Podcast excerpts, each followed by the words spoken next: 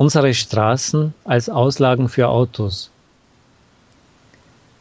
In der Sowjetzeit wurde das Auto als Luxus betrachtet. Nur wenige konnten es sich erlauben, ein Auto zu kaufen. Deswegen waren in den Häusern, den großen und den kleinen, keine Garagen vorgesehen.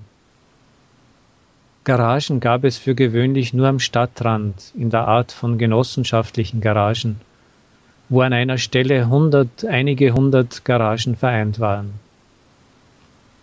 Der Großteil der Autobesitzer verwendete das Auto nicht jeden Tag, weil der öffentliche Transport gut funktionierte und man Geld sparte.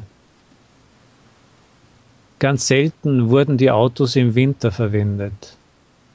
Man benutzte sie im Wesentlichen im Sommer für die Fahrt zur Datscha oder in den Urlaub nach Süden. Um das Auto aus der Garage zu holen, war es nötig, bis zur Endstation des öffentlichen Transportmittels zu fahren. Das gleiche war zu tun, wenn du das Auto in die Garage stellen wolltest. Du stelltest das Auto ab und kehrtest mit dem öffentlichen Transportmittel wieder nach Hause. Die letzten 15 Jahre beobachten wir eine automobile Revolution in Russland. Die meisten Familien haben ein Auto, manche zwei oder drei. Sie wirklich abzustellen gibt es keinen Platz. Wo es möglich war, hat man Kinderspielplätze verkleinert und Bäume in Höfen gefällt, um freien Platz zu bekommen für Parkplätze. Jedoch im Zentrum der Städte gibt es solche Möglichkeiten für gewöhnlich nicht und die Autos stehen einfach am Straßenrand geparkt.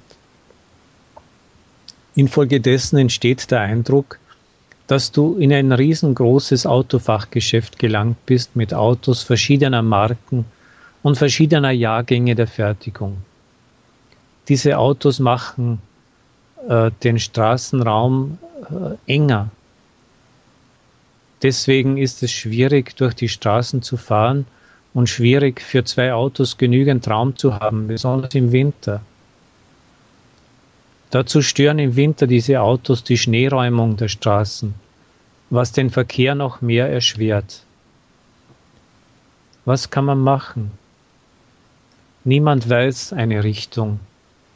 Man schlägt vor, im Zentrum einen gebührenpflichtigen Parkstreifen zu schaffen, wie in einigen Städten Europas.